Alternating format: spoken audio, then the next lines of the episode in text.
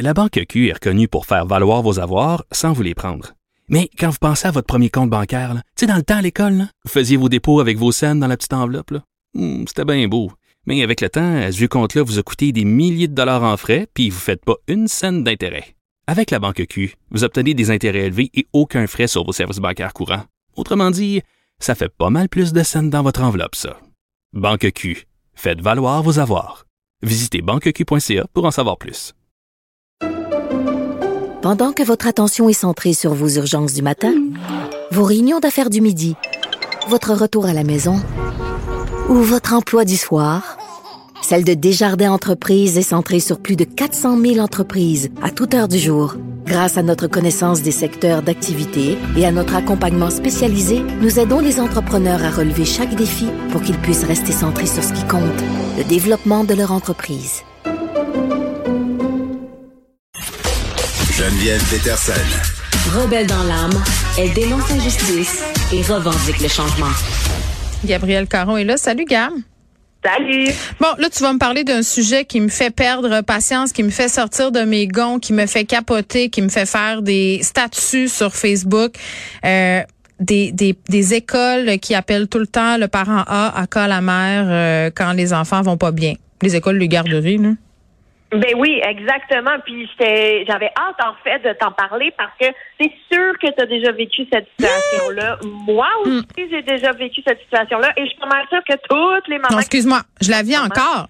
Absolument. Ben les oui. trois directions d'école de mes enfants savent que j'anime à la radio de 13 à 15h30. OK, c'est écrit dans absolument tous les agendas que je suis injoignable à moins d'une urgence majeure où ils peuvent par exemple appeler euh, la station, ils ont le numéro si jamais il arrive quelque chose.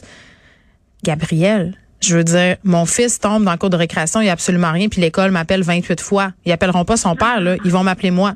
Pourquoi? Ben, j'ai pas de misère à croire. Et c'est le tweet qu'a partagé une Américaine parce qu'elle était vraiment exaspérée de la situation.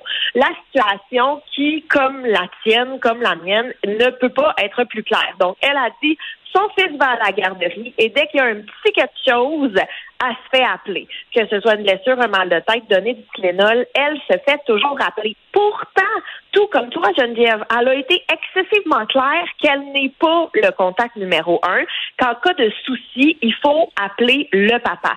Elle l'a dit Qui à ça? la direction de la garderie, Le aux papa? éducatrices. Le- oui. Le papa? De quoi? Qu'est-ce que c'est quoi ça? Mais probablement que le papa, il veut être appelé. Probablement que le papa, il est tout à fait apte à s'occuper de l'enfant. Probablement que le papa, même, c'est lui qui a demandé ça. Mais non, on appelle quand même la maman. Ben oui, parce que après plusieurs demandes de toujours appeler son conjoint, elle m'en rajoute une couche en disant qu'elle n'a jamais été le contact numéro un. À cause de son horaire de travail, ben, c'est son conjoint qui est en contact avec la garderie. Mhm. C'est lui qui remplit les papiers. C'est lui le numéro de téléphone numéro un dans les dossiers. Et malgré ça, on continue de toujours, toujours, toujours l'appeler.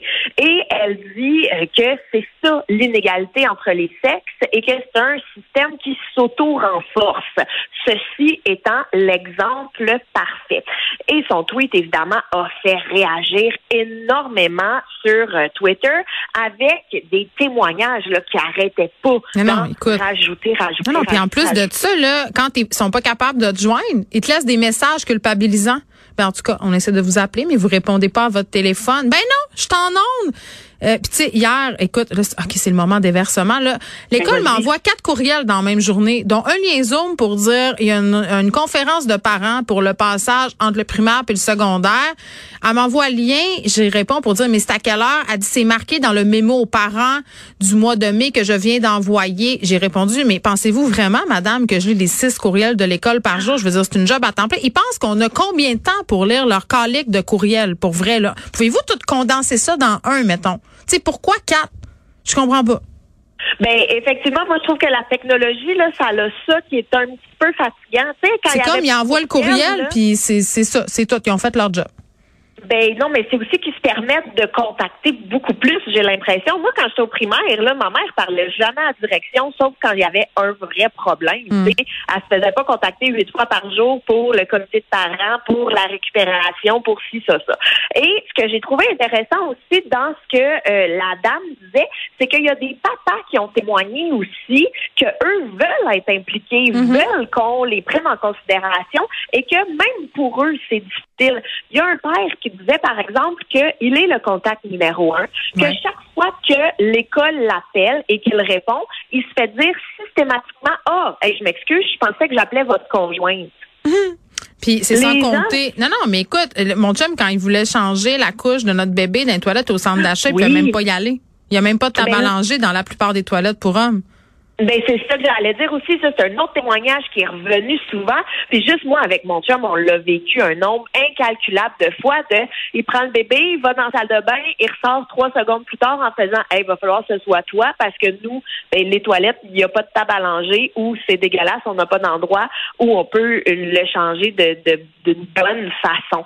Donc ça aussi c'est choquant parce que si c'est pas adapté pour les papas, forcément que les mamans vont continuer de prendre la charge. Donc il y a vraiment deux côtés. Et selon euh, Raina Brands, qui est la, la dame qui a parti la discussion, elle dit que pour euh, égaliser le tout, ben, il faudrait partir du principe que les deux parents sont également impliqués dans la vie de leurs enfants et que si ce n'est pas le cas, ben là, euh, le parent en question pourra le préciser. Mais de prendre pour acquis que les Mais deux ils lisent pas les notes.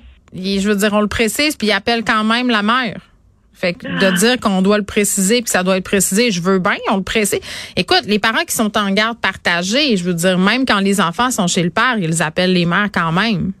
Pourquoi? Ça ben, ça n'a pas d'allure. Puis après ça, tu sais, on peut bien avoir une charge mentale excessivement élevée quand tout retombe sur nous. Donc, c'est tellement fâchant. Et puis, j'aurais pu, là, te sortir des exemples, des témoignages. J'aurais aimé ça. Euh, eh non, mais il y en a plein. Mais justement, il y avait euh, euh, le papa là, qui disait euh, que, pardon, que, que, que- qui se fait dire, je pensais que j'appelais votre conjointe, ou euh, encore euh, ceux qu'il faut qu'ils se battent pour être justement le contact numéro un. Mais il y avait aussi des femmes qui donnaient des exemples dans la vie de tous les jours. Tu sais, par exemple, on va magasiner une maison, mais c'est une maison que c'est la madame qui va payer, mais c'est quand même au monsieur qu'on Ah, s'adresse. ah, excuse-moi. Ah non, là, tu viens de me. Là, tu, là non. Là, non. Là, je viens de te Au starter. hein. restaurant, systématiquement, tout le temps, là, la facture, c'est mon chum qui la reçoit.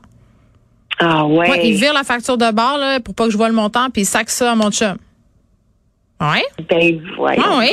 Puis en ce moment, on est en train de se faire bâtir quelque chose, un habitat. Ah Oui. Écoute, les entrepreneurs qu'on rencontrait pour ce projet-là ne me regardaient même pas. Ils s'adressaient exclusivement à mon conjoint. Tout le temps. Systématiquement, comme si j'avais rien à dire sur cette histoire-là, moi, là, là. Comme si j'étais pas en train de payer la moitié de toute l'affaire. Non, non. C'était Ben, le pas monsieur. de misère. J'ai pas de misère à croire. Nous aussi, quand on a magasiné une voiture, ben justement, le concessionnaire s'adressait à mon chum, alors que c'est moi qui ai fait toutes les négociations, c'est moi qui avais tout magasiné, c'est moi qui savais qu'est-ce que qu'est-ce que je voulais, qu'est-ce qu'on allait prendre, mais quand même, il s'adresse toujours au monsieur. Garde. On réglera je pas le sort du monde mais- après-midi. Non, non, on réglera pas le sort du monde après-midi, mais on a fait un constat.